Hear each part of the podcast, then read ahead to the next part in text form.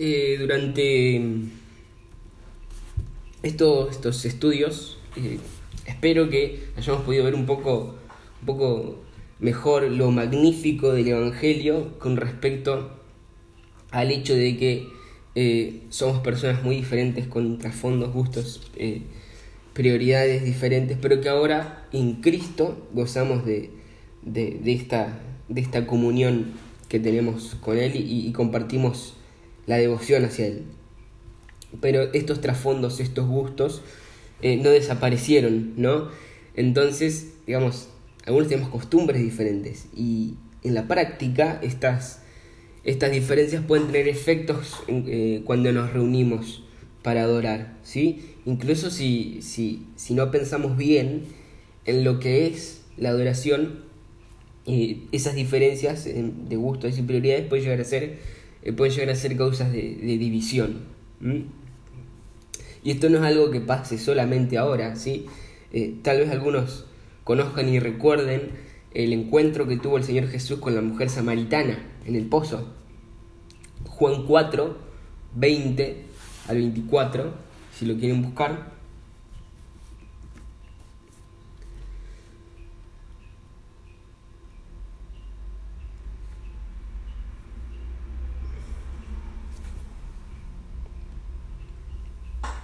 Juan 4, 20 al 24 dice, Nuestros padres, está hablando la mujer, nuestros padres adoraron en este monte, y ustedes dicen que en Jerusalén está el lugar donde se debe adorar. Jesús le dijo, Mujer, cree lo que te digo, la hora viene cuando ni en este monte ni en Jerusalén, en Jerusalén adorarán ustedes al Padre. Ustedes adoran a lo que no conocen, nosotros adoramos a lo que, no, a lo que conocemos, porque la salvación viene de los judíos. Pero la hora viene, y ahora es, cuando los verdaderos adoradores adorarán al Padre en espíritu y en verdad, porque ciertamente a los tales busca el Padre que le adoren. Dios es espíritu y los que lo adoran deben adorar en espíritu y en verdad. En este encuentro, en determinado momento, la mujer samaritana, un pueblo eh, al cual eh, los judíos consideraban como impuro, los judíos odiaban a los samaritanos y los samaritanos odiaban a los judíos. Eh, esta mujer invita como a debatir, digamos, a Jesús diciéndole que, aunque los antepasados que tenían en común eh, habían, habían estado adorando ahí a Dios en ese mismo monte donde estaban sentados, que se llamaba Monte Gersmín, ahora los judíos decían que se debía adorar en Jerusalén. Y esto es porque tanto los judíos como los samaritanos Em, coincidían en que Dios había determinado un lugar donde adorar. La diferencia era que los samaritanos eligieron el monte Jermín basándose únicamente en el Pentateuco, en la ley, la Torá, y los judíos eligieron Jerusalén eh, porque aceptan todo el canon del Antiguo Testamento de la Biblia hebrea. ¿sí? Eh, entonces le plantea esto. Y Jesús le responde dándole una enseñanza sobre, sobre la adoración, diciéndole que pronto no iba a importar el lugar, si el monte Jermín, si era Jerusalén o cualquier lugar, ¿sí? Porque en, poco tiempo él se estaba refiriendo a cuando entregue su vida y, resucite en favor nuestro, eh, ya no iba a ser necesario un lugar concreto para quienes adoren genuinamente, en espíritu y en verdad, ¿sí? El tipo de adoradores que el Padre iba a estar buscando, ¿sí? Adoradores en espíritu y en verdad. El tema de la oración en de la adoración en el sentido más amplio sería imposible de abarcar eh, correctamente ahora en tan poco tiempo, ¿no? Nosotros vamos a enfocarnos en un aspecto en armonía con todo lo que venimos viendo desde antes, ¿sí? Eh, el propósito, digamos, de, esta serie de estudios es que aprendamos o que recordemos diferentes cuestiones que tienen que ver con nuestra vida comunitaria como iglesia, para recordar y enfatizar lo importante que es nuestra unidad para la glorificación de Dios. Eh, mencionando que digamos, qué es lo que podemos hacer de forma práctica para aplicar los principios bíblicos que vamos a ir viendo y así poder fomentar la unidad entre nosotros, la unidad que glorifica a Dios, ¿sí? Con el tema de la adoración va a suceder algo parecido, ¿sí? Con todo lo demás que venimos viendo. Eh, si, si se lleva a cabo correctamente, de manera bíblica, naturalmente va a fomentar nuestra unidad, digamos, lo cual en conjunto, la oración correcta, eh, más la unidad como cuerpo que va a fomentar nos va a permitir glorificar a nuestro Señor, glorificarlo más y glorificarlo mejor, ¿sí? Que al fin y al cabo es, es nuestro propósito. Así que vamos a comenzar intentando definir qué es la adoración rápidamente. Eh, después específicamente nos vamos a enfocar en, la adoración corporativa y finalmente vamos a ver eh, cómo es que dicha adoración tiene un rol único para desempeñar eh, en nuestra vida como congregación. Comenzando con la definición de adoración. Como decía recién, es un concepto amplio, ¿no? Y no hay una palabra griega que corresponda exactamente a la palabra que nosotros tenemos en español para adoración, sino que hay muchos términos diferentes que se relacionan con, con la palabra que nosotros conocemos, ¿sí?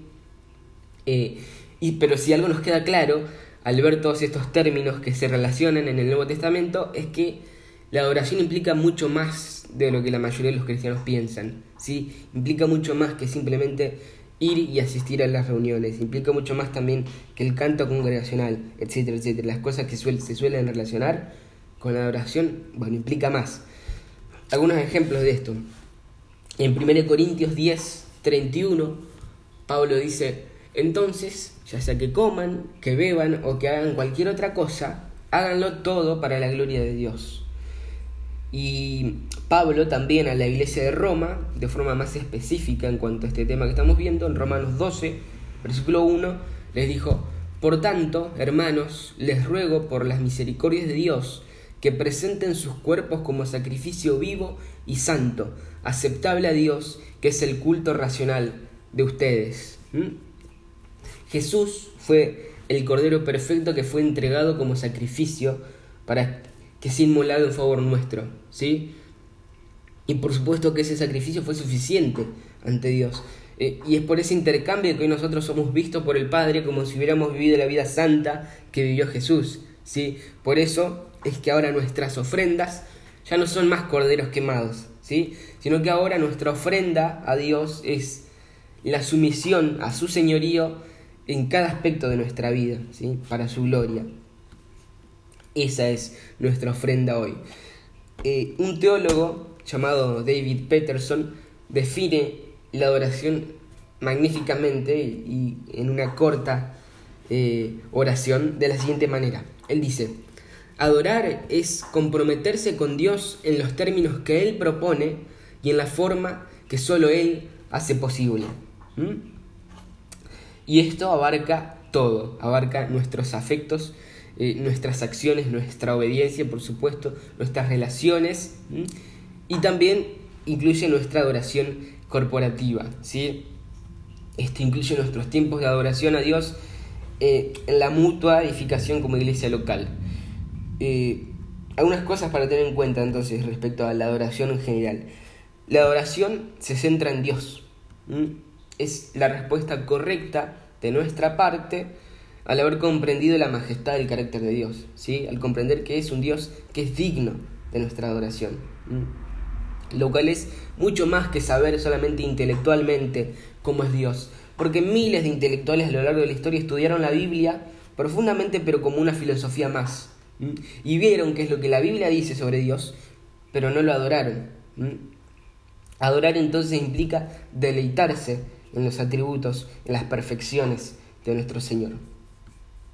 Y si se deleita en las perfecciones de Dios, la oración entonces también inevitablemente, ineludiblemente se centra en Cristo, ¿sí? Porque en definitiva, hoy nuestra oración a Dios solamente es posible gracias a la muerte y a la, y a la resurrección de Cristo, ¿sí? Sin el sacrificio de Jesús en nuestro lugar, nosotros no podríamos entrar a la presencia de Dios y por lo tanto no podríamos esperar la hermosa imagen que la Biblia eh, nos describe eh, acerca del cielo, ¿sí? Eh, ese momento que estamos esperando con tantas ansias, ese encuentro que estamos esperando entre nuestro amado Señor y su iglesia. Y podemos ver muy claramente que la adoración es cristocéntrica en Apocalipsis 5. ¿sí? Vamos a leer todo el capítulo de Apocalipsis 5 para, para ver cómo la adoración es cristocéntrica además de ser teocéntrica. Dice, desde el versículo 1 hasta el final, en la mano derecha de aquel que estaba sentado en el trono vi un libro escrito por dentro y por fuera, sellado con siete sellos. Vi también a un ángel poderoso que anunciaba a gran voz, ¿quién es digno de abrir el libro y de desatar sus sellos? Y nadie, ni en el cielo, ni en la tierra, ni debajo de la tierra, podía abrir el libro ni mirar su contenido. Yo lloraba mucho porque nadie había sido hallado digno de abrir el libro ni de mirar su contenido. Entonces uno de los ancianos me dijo, no llores, mira, el león de la tribu de Judá, la raíz de David, ha vencido para abrir el libro y sus siete sellos. Miré y vi entre el, eh, y vi entre el trono, con los cuatro seres vivientes y los ancianos, a un cordero de pie, como inmolado, que tenía siete cuernos y siete ojos, que son los siete espíritus de Dios enviados por toda la tierra. Él vino y tomó el libro eh, de la mano derecha de aquel que estaba sentado en el trono. Cuando tomó el libro, los cuatro seres vivientes y los veinticuatro ancianos se postraron delante del Cordero. Cada uno tenía una arpa y copas de oro llenas de incienso, que son las oraciones de los santos, y cantaban un cántico nuevo, diciendo, Digno eres de tomar el libro y de abrir sus sellos, porque tú fuiste inmolado y con tu sangre compraste para Dios a gente de toda tribu, lengua, pueblo y nación, y lo has hecho un reino y sacerdotes para nuestro Dios, y reinarán sobre la tierra.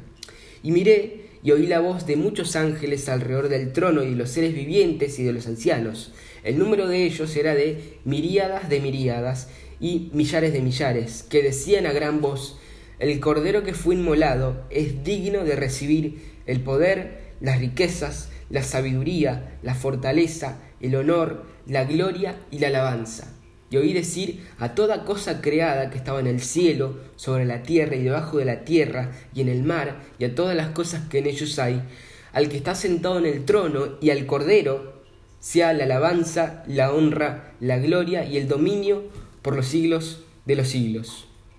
Los cuatro seres vivientes decían amén, y los ancianos se postraron y adoraron. ¿Qué es lo que, lo que vemos acá? Dios el Padre está sentado en el trono sosteniendo un libro que está sellado. Y solo el león de la tribu de Judá, eh, que también es el Cordero, es decir, Jesús, puede abrir ese libro. Solo Él es digno, ¿sí? Y leemos que Él, es decir, Cristo, estaba de pie eh, en medio del trono, siendo uno con el Padre, ¿sí? Entonces, desde ese momento, Cristo es alabado como el que fue inmolado y como quien es digno de tomar el libro y de abrir sus sellos. ¿sí? Desde ese punto en el libro de Apocalipsis vemos que la adoración se dirige al que está sentado en el trono y al Cordero. Entonces la adoración también es cristocéntrica. ¿sí? Otra cosa que tenemos que tener en cuenta es que la adoración es empoderada por el Espíritu Santo. ¿sí? Pablo, antes, por ejemplo, antes de enseñarnos a edificarnos mutuamente mediante el canto congregacional en Éfeso, en Efesios, perdón, capítulo 5, versículos 18 al 21, nos llama a ser llenos del Espíritu Santo. Él ahí dice, no se, no se embriaguen con vino, en lo cual hay disolución, sino sean llenos del Espíritu Santo. Y después dice, hablen entre ustedes con salmos, himnos, cantos espirituales, cantando y alabando con su eh, corazón al Señor. Den siempre gracias por todo. En nombre de nuestro Señor Jesucristo, a Dios el Padre. Sométanse unos a otros en el temor de Cristo. Jesús, eh, en Juan capítulo 16, versículos 13 y 14, dice esto.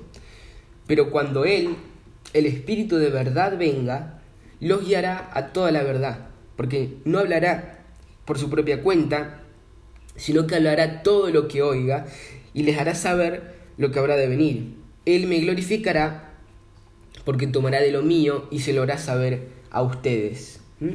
Es el Espíritu Santo quien nos da testimonio de Él, quien nos da testimonio de Cristo, eh, y es quien nos permite conocerlo verdaderamente, no como los intelectuales que ven la Biblia como otra filosofía, sino que nos permite conocerlo realmente, profundamente, para que no quede otra respuesta más que deleitarnos en Él. Es decir, que no quede otra respuesta más que adorarlo.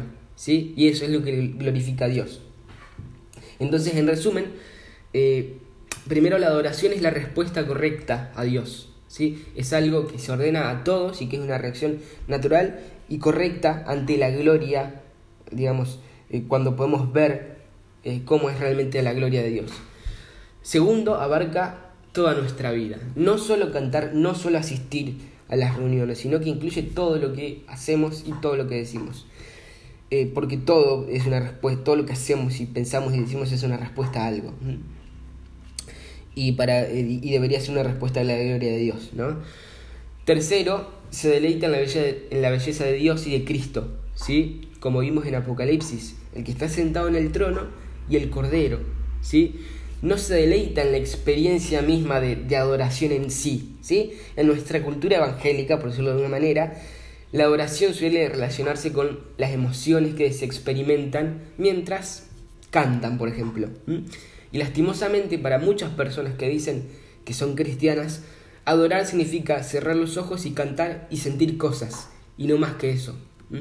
Están muy confundidos de lo que realmente es adorar y muchos terminan tan atrapados y tan adictos de esa experiencia que al fin y al cabo es superficial y que está desenfocada, que, que bueno, porque por estar desenfocada obviamente no, no se centran en lo que debería centrarse, que es en Dios, en la gloria de Dios, ¿sí?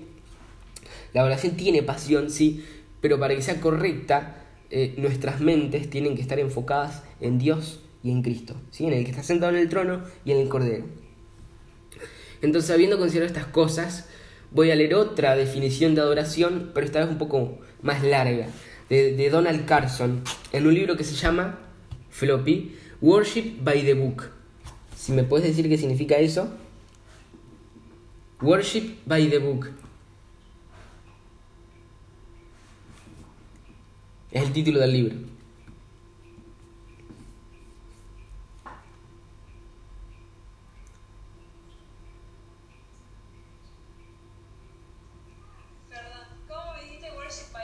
Sí. Exactamente, bueno. Buen, buen título. bueno, eh, este hombre, Donald Carson, en ese libro, Adoración a través del libro, en español, dice así. Cito, la adoración es la respuesta correcta de todos los seres morales y sensibles a Dios, atribuyendo todo el honor y el valor a su Dios creador, precisamente porque es placenteramente digno. De este, de este lado de la caída, la adoración humana a Dios responde adecuadamente a las disposiciones redentoras que Dios ha hecho con gracia. Si bien toda adoración verdadera se centra en Dios, la adoración cristiana no es menos cristocéntrica, empoderada por el Espíritu y en línea con las estipulaciones del nuevo pacto, se manifiesta en todo nuestro vivir encontrando su impulso en el Evangelio, que restaura nuestra relación con nuestro Dios Redentor y, por tanto, también con nuestros hermanos portadores de su imagen, nuestros coadoradores.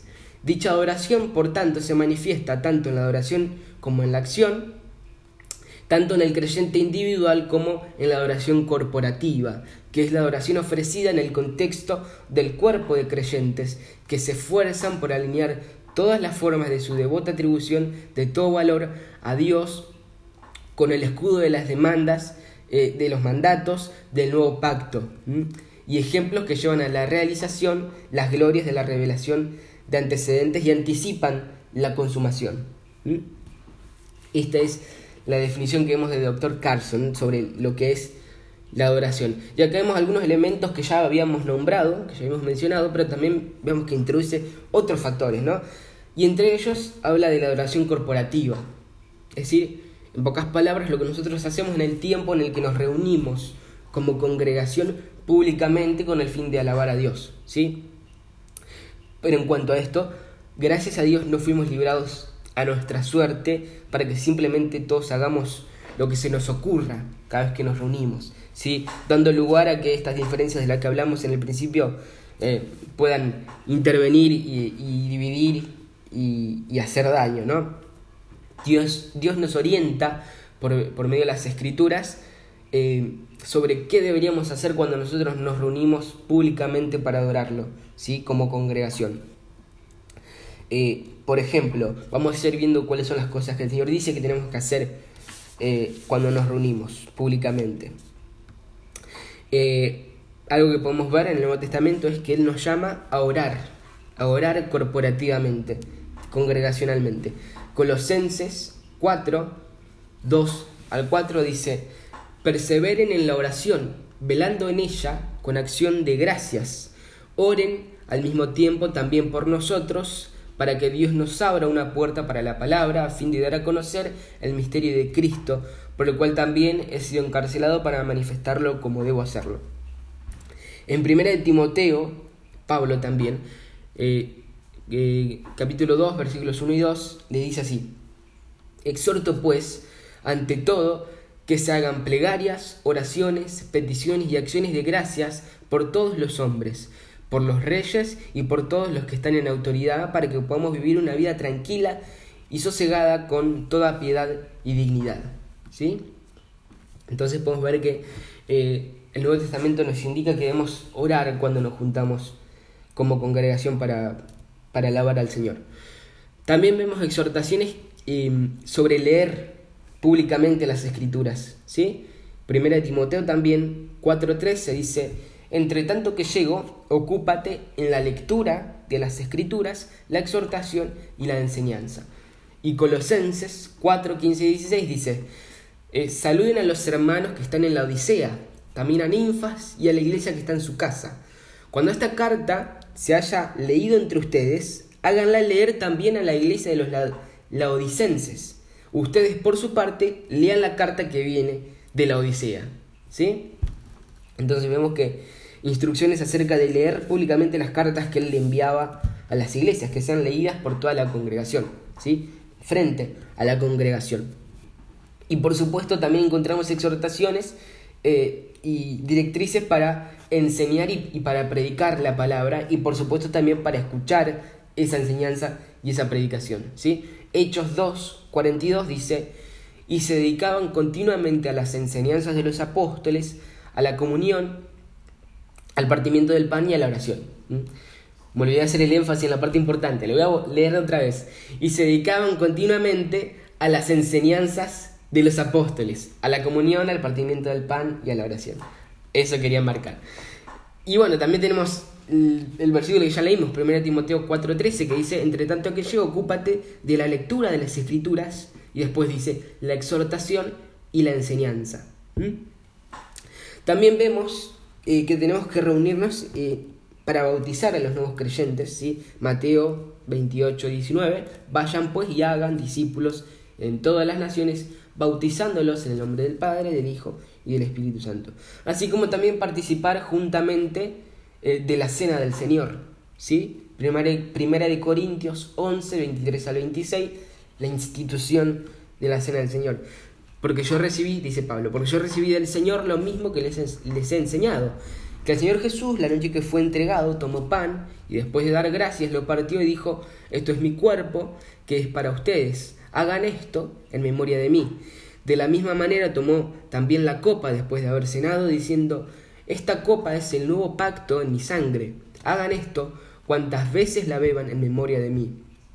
Porque todas las veces que coman este pan y beban esta copa, proclaman la muerte del Señor hasta que Él venga. ¿Mm? También debemos utilizar el tiempo de adoración corporativa pública, las reuniones, para cantar, cantar canciones que estén basadas en la sana doctrina de forma que nos edifiquemos unos a otros, recordando las maravillas de Dios y recordando nuestra, nuestra unidad también, al mismo tiempo que alabamos a Dios, por supuesto. Efesios 5:19 dice, como ya leímos, hablen entre ustedes con salmos, himnos y cantos espirituales, cantando y alabando con su corazón al Señor. A los colosenses les dice exactamente lo mismo, y después también encontramos que el autor de Hebreos, en Hebreos 13, 15, dice, por tanto, ofrezcamos continuamente mediante él sacrificio de alabanza a Dios, es decir, el fruto de labios que, confiesan su nombre. Y también eh, encontramos pasajes que nos indican que parte de nuestra oración corporativa es ofrendar, es eh, dar de nuestras finanzas, ¿sí?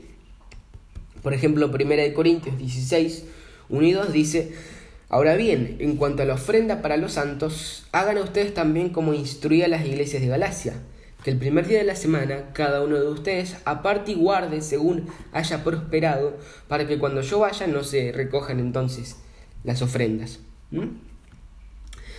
Eh, y para finalizar con esta parte de las cosas que vemos en la Biblia acerca de qué tenemos que hacer eh, cuando nos reunimos em, como iglesia, eh, tenemos que ver lo que, digamos, me gustaría que veamos lo que Pablo dice en Corintios, 1 Corintios 14, versículo 26. Podemos ver cómo todas estas cosas que hacemos cuando estamos juntos, cada una de estas cosas que hacemos durante las reuniones tienen que hacerse con el propósito de la edificación. ¿sí? Él ahí dice, ¿qué hay que hacer pues hermanos? Cuando se reúnan, cada cual aporte salmo, enseñanza, revelación, lenguas o interpretación. Que todo se haga para edificación. Entonces en estos pasajes podemos ver claramente algo que en realidad está presente en, en toda la Biblia, ¿sí? el hecho de que Dios nos enseña qué tenemos que hacer cuando nos reunimos. Dios definió cómo es que nos tenemos que acercar a Él corporativamente. Y si definió una forma en concreto, entonces significa que es posible eh, ofrecer una adoración que es errónea. Es cuestión de lógica, ¿no? Dios es infinito, Dios es sabio, Dios es omnisciente y nosotros por otro lado somos finitos y estamos pecaminosamente interesados en nuestra propia gloria. Así que, digamos, de la misma manera que no podíamos conocerlo en un principio, a menos que Él se, se haya revelado a nosotros, ahora tampoco podríamos entender, digamos, qué tipo de adoración le complace a Dios, a menos que Él nos las dé a conocer. ¿sí? Y afortunadamente lo hizo, lo hizo a través de la Escritura, lo hizo a través de la Biblia. Por eso la Biblia nos deja muy en claro qué tenemos que hacer cuando nos juntamos para adorar a Dios. ¿sí? Eh, algunas consecuencias de, o algunos ejemplos de, de adoraciones erróneas. Bueno, por ejemplo, el segundo mandamiento que leemos en Éxodo 24 deja en claro que Dios prohíbe la adoración mediante imágenes, lo cual a su vez nos indica que Él es quien reglamenta, como decíamos recién, la forma en que nosotros tenemos que servirlo. Y solo tenemos que ver las consecuencias de ese principio para que las cosas se aclaren un poquito más, porque en Éxodo 32, del 23 al 35, se puede ver el juicio de Dios para con los israelitas, si recordarán, que habían estado adorando el becerro de oro.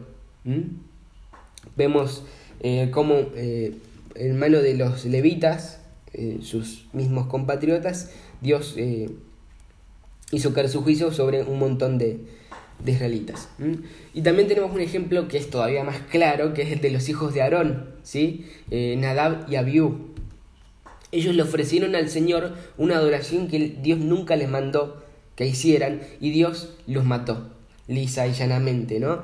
En Levítico 10, 1 y 2 dice, pero Nadab y Abiú, hijos de Aarón, tomaron sus respectivos incenciarios y después de poner fuego en ellos y echar incienso sobre él, ofrecieron delante del Señor un fuego extraño que él no les, había ordenado. Y de la presencia del Señor salió fuego que los consumió y murieron delante del Señor. ¿Mm? En el Nuevo Testamento podemos ver cómo Jesús rechaza también la adoración a Dios de parte de los fariseos. Y le cita Isaías, ¿sí? En Marcos 7, 6 y 7 Jesús dice así. Jesús les respondió, está hablando con los fariseos. Bien profetizó Isaías eh, de ustedes, hipócritas, como está escrito, este pueblo con los labios me honra, pero su corazón está muy lejos de mí, mas en vano me rinden culto, enseñando como doctrinas preceptos de hombres. Nosotros tenemos que entender que estando todo establecido, la Biblia nos, eh, eh, nos da la, digamos, no nos da la libertad de improvisar en cuanto a la adoración. Y, más precisamente nosotros estamos hablando ahora de, la oración corporativa. ¿sí? La Biblia es lo que tiene que regular los elementos y el contenido de nuestra adoración. ¿sí? La Biblia debe ser nuestro principio regulador en todo lo que hacemos en las reuniones. ¿sí? Por supuesto que las formas de, de estos elementos de oración pueden ir cambiando. Eh, pueden tener variaciones. Hace muchos años, obviamente, no acompañaban el canto congregacional con el teclado y la guitarra eléctrica. Pero en los principios y, cada elemento establecido en las, las escrituras eh, tienen que estar. ¿sí? Otra cosa, otro punto para destacar, eh, que la adoración corporativa es una adoración que tiene que ser pública. ¿sí? Em, digamos, eh, los domingos, sobre todo, cuando nos juntamos los miércoles en el templo también, eh, los no creyentes que pasen, los del barrio, los que, queramos invitar, son bienvenidos para que puedan aprender sobre el Dios verdadero. ¿sí? Y podemos ver esto un poco en 1 Corintios 14, ¿sí? cuando Pablo está aclarando muchísimas cosas a la congregación respecto al don de lenguas, en cierto punto, específicamente en el versículo 23, él dice esto, por tanto, si toda la iglesia se reúne y todos hablan en lenguas, y entran algunos sin ese don o aún que son incrédulos, ¿qué dirán? Eh, ¿No dirán que ustedes están locos? Eh, lo leo de vuelta por el mal. Dice así, por tanto, si toda la iglesia se reúne y todos hablan en lenguas, y entran algunos, este es el punto importante, y entran algunos sin ese don, o que son incrédulos, no dirán que ustedes están locos. Entonces ahí se está asumiendo que cualquiera podía entrar al lugar donde ellos estaban reunidos alabando corporativamente al Señor. ¿sí? Eh, el tiempo en el que la iglesia se reúne eh, eh, los inconversos son invitados y son bienvenidos, por supuesto, para que vengan y aprendan acerca del Señor, ¿sí? Y eso es lo que podemos ver en ese pasaje. A través de, su oración corporativa, digamos, la congregación es una proclamación del Evangelio, una proclamación de, del Señor. Entonces, en resumen, la oración corporativa consiste, digamos, en reunirnos públicamente como iglesia para acercarnos a Dios, pero de acuerdo a sus instrucciones en la Escritura. Y una implicación clave de todo esto es que eh, el centro de nuestra adoración corporativa tiene que estar en la predicación, en la palabra de Dios, ¿sí? porque la palabra de Dios, digamos, y comprender lo que ella dice es la cúspide en, cuanto a la relación o la forma de relacionarnos con Dios, ¿sí? mientras Él se da a conocer a nuestro pueblo. Nos relacionamos con Él, con la oración, por ejemplo, por supuesto, pero esa oración tiene que estar en armonía con su palabra. El método principal con el cual nos relacionamos con Dios finalmente es su palabra. ¿sí? El canto, por ejemplo, sin duda, eh, es parte de nuestra oración y es útil para enfocar nuestros pensamientos y es útil para conectar todo lo que sabemos, la sana doctrina bíblica, con nuestras emociones, que también son importantes. ¿sí? Pero la exposición de la palabra tiene que ser el centro de, de las reuniones de la iglesia. Entonces, habiendo definido lo que es oración corporativa, ahora avancemos y consideremos lo que planteamos al principio, es decir, cómo hacemos para mantener la unidad en nuestra oración corporativa a pesar de nuestras distintas preferencias. Y para esto vayamos un momento a Filipenses, Filipenses 2, y vamos a leer del 1 al 4.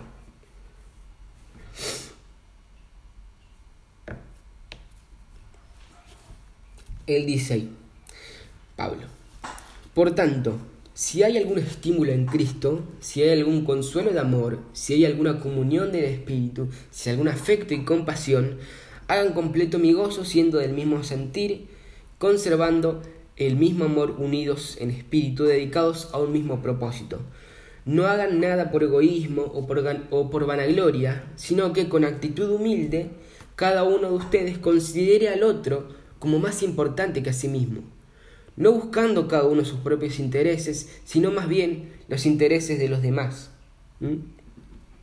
Esto nos dice, hermanos, que estamos llamados a someternos los unos a los otros por amor a Cristo, ¿sí? Eh, a amarnos los unos a los otros y, servir, y servirnos eh, eh, mutuamente de esta manera, anteponiendo los intereses de los demás sobre los nuestros, ¿sí? A veces se da como una especie de contradicción porque el momento de oración corporativa, digamos, las reuniones de la iglesia, es un momento en el que es más evidente que más nos concentramos nosotros en la idea de que todos somos un cuerpo para la gloria de Dios, pero también muchas veces es el momento en el que nos, nos podemos poner más egoístas, ¿no? lastimosamente, digo, muchas, muchísimas personas en todos lados ven la reunión de la iglesia como algo que solamente lo, involucra a uno mismo y a Jesús, y nada más. Entonces, desde esa perspectiva egoísta, em, es muy fácil decepcionarse o frustrarse cuando los estilos o las variaciones dentro de las libertades del principio regulador de la Biblia son diferentes a las que uno preferiría, ¿no? Eh, nosotros, hermanos, tenemos que pensar en la reunión de la iglesia, en la adoración corporativa, como algo que hacemos juntos, como una familia, por amor eh, los unos a los otros y por amor a Dios también, ¿sí? Eh, algo que pueda ayudar a que tengamos esta perspectiva es ver el domingo a la mañana, digamos, el momento de la reunión, em, como, como, un, como una necesidad, como una demostración de nuestra desesperada necesidad de Dios, ¿sí? Porque otra vez la adoración eh, no se trata de nosotros principalmente, sino que se trata de ver y de disfrutar a Dios em, en conjunto con la comunidad de la fe que somos. Eh, digamos, entonces em, tenemos que dejar de lado ese hambre de, de, que se suplan nuestras preferencias personales. En cambio, anhelar una conexión más profunda y más significativa con nuestros hermanos, con la congregación y también un mayor y más profundo entendimiento de Dios. ¿sí? Ese debe ser nuestro enfoque em, para la reunión y no en nuestras preferencias eh, personales. Ahora, para ir terminando, la adoración corporativa, como decía al principio, bien entendida y bien vivida, ayuda a nuestra unidad y a nuestro testimonio, digamos, de una manera magnífica, principalmente de cuatro formas. Primero, la adoración corporativa refleja eh, nuestra unidad. Es un reflejo de esta unidad que ya venimos hablando que desde el principio que glorifica a Dios, ¿sí? Es una oportunidad para reflejar esto que el Señor hizo en nosotros. Es maravilloso cuando nosotros podemos estar solos a la mañana y adorar a Dios eh, eh, de la manera en que, en, que lo, en que cada uno lo haga en su tiempo devocional, ¿no? Pero hay algo tan asombroso, tan especial cuando nosotros nos reunimos públicamente y adoramos todos juntos al Señor que es inexplicable, ¿sí? Y esto, por supuesto, glorifica a Dios y nos, ayuda a, adorarlo mejor. Y por esto es que Jesús insiste en que nosotros lidiemos antes con las áreas de desunión, ¿sí? Lidiemos con las áreas de desunión antes de, de la adoración. En Mateo 5, 23 y 24, Jesús dice así, por tanto, si estás presentando tu ofrenda en el altar y allí te acuerdas que tu hermano tiene algo contra ti, Deja tu ofrenda allí delante del altar y ve y reconcíliate primero con tu hermano, y entonces ven y presenta tu ofrenda. ¿Mm?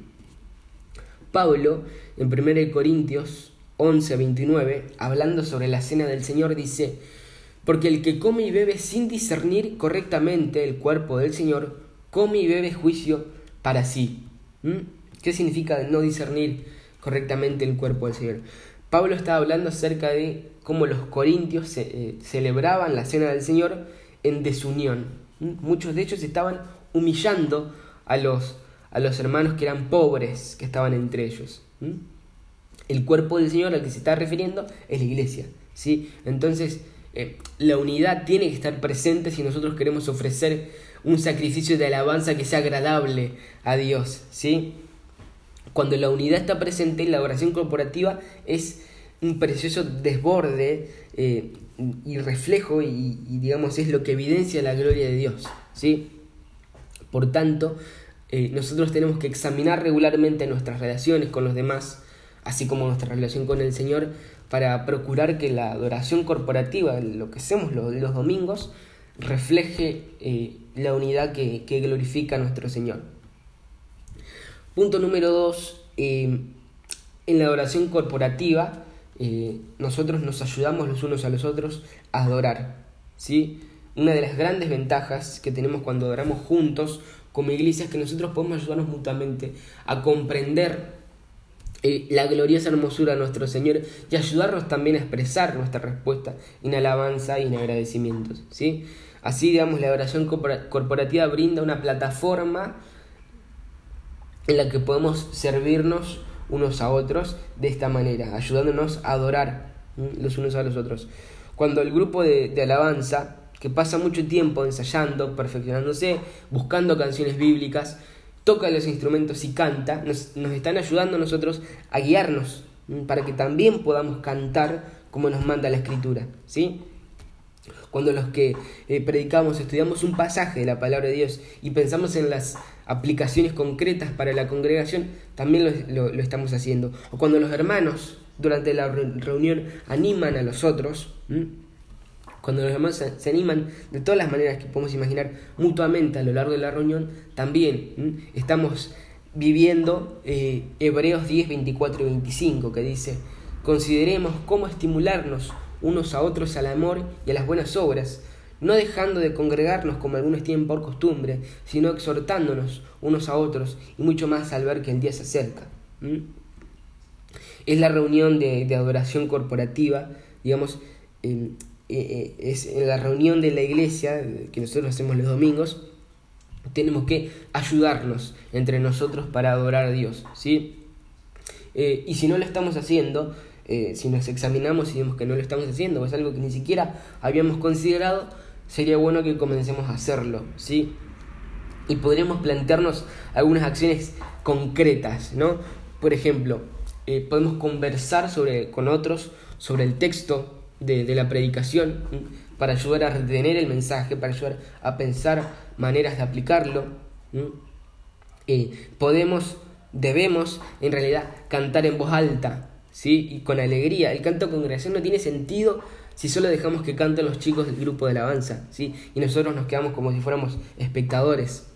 Debemos considerar, eh, tener presente la manera en que influye nuestro lenguaje corporal hacia nuestros hermanos, ¿sí? E intentar eh, alentarnos para que todos cantemos, ¿sí? Cantando fuerte, sonriendo, no sé, etc. Ten en cuenta esto. Eh, podemos expresar también nuestra alegría, ¿sí? Y, eh, cuando compartimos la oración juntos durante la reunión y decírselo a otros. Podemos, podemos ayudar con eso, digamos, de esa manera que puede considerarse como algo simple. Contándole a otros qué tan contentos estamos de, de estar con ellos en la reunión y participar de, la, de la, oración corporativa en el Día del Señor. Eh, también podemos eh, dar la bienvenida a los que lleguen nuevos desde ya y también podemos plantearnos o, proponernos acercarnos en el momento ese que quedamos al final, acercarnos y hablar con, con los que no hablamos tanto o con los que no, no, no, no, no somos tan cercanos como con otros. ¿sí? Podemos aprovechar ese momento para eso también. Y podemos fomentar una cultura de oración eh, hablando con otros, charlando con otros, reflexionando con otros sobre las oraciones también que, que, escuchamos ese domingo o los pedidos de oración de ese domingo. Digamos, charlar con los demás sobre la oración de la misma manera que lo haríamos sobre la predicación, ¿sí? Para ayudar a, a mantener presente eh, y que no sea algo que simplemente pase en el momento y después nos olvidamos. Eh, y también podemos hacer un esfuerzo por llegar temprano y podemos hacer un esfuerzo por irnos tarde, ¿sí? Eh, y agradecer a los hermanos que nos han servido durante, durante la reunión. Eh, la oración corporativa es edificante, digamos, como ya vimos desde el principio, parte del propósito de reunirnos es edificarnos. ¿sí? Entonces tenemos que tener en cuenta que la, la adoración cooperativa debe ser edificante, ¿sí? Es una oportunidad eh, para que nosotros nos edifiquemos mutuamente, ¿sí? Porque aunque todo se trate de Él, aunque todo se trate de Dios, no es al único a quien, nos, quien nos dirigimos durante las reuniones, ¿sí? Recordemos lo que Pablo le dice a los Efesios. Ya leímos este versículo como tres veces, pero leemos de vuelta. Efesios 5, 19 dice, hablen entre ustedes con salmos, himnos y cantos espirituales, cantando y alabando con su corazón al Señor.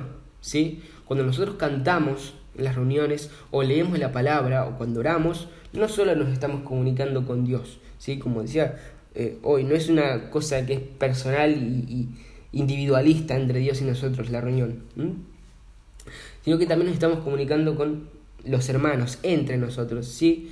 Y esto es sumamente importante porque necesitamos que se nos recuerden las infinitas y grandiosas verdades de, la escritura. ¿sí? Necesitamos, todos necesitamos que se nos recuerden estos temas que solemos tocar eh, durante la reunión. ¿sí? Necesitamos que se nos recuerde específicamente el Evangelio ¿sí? El Evangelio de Jesucristo, que Dios nos creó, que Él es perfectamente justo, que pecamos contra Él y que Jesús murió eh, como sustituto nuestro en la cruz. ¿sí? Necesitamos que nos recuerden nuestros hermanos. Podemos escuchar eso en la predicación, podemos leerlo en la Biblia directamente o podemos eh, encontrarlo explicado por algún autor de algún libro, pero escuchar esto con las voces de nuestros hermanos, escucharlo de sus bocas y ver sus caras mientras dicen estas verdades que, son tan profundas y que tanto nos unen, em, es maravilloso, ¿sí? nos alienta de una manera que es particular, que no podríamos, eh, de, la cual no, nos podemos alentar si, si, estuviéramos solos, obviamente, ¿no? Eh, y por último, tenemos que tener en cuenta que la oración corporativa eh, nos ofrece un anticipo de lo que va a ser el cielo. ¿sí? El cielo es el lugar en el que toda la comunidad eh, del pueblo de Dios va a morar juntamente con el Señor eternamente, alabando su nombre y deleitándose, disfrutando de su gloria. ¿Sí? Lo mismo que se supone que tenemos que hacer cuando nos reunimos en la oración congregacional. ¿sí? Entonces, la oración corporativa es una imagen de esa experiencia que el Señor nos permite apreciar ahora, mm, que nos anticipa desde ahora en esta vida. ¿sí? Y esto es simplemente maravilloso. ¿no? El autor de Hebreos, de Hebreos 12, 22 al 24, lo expresa así.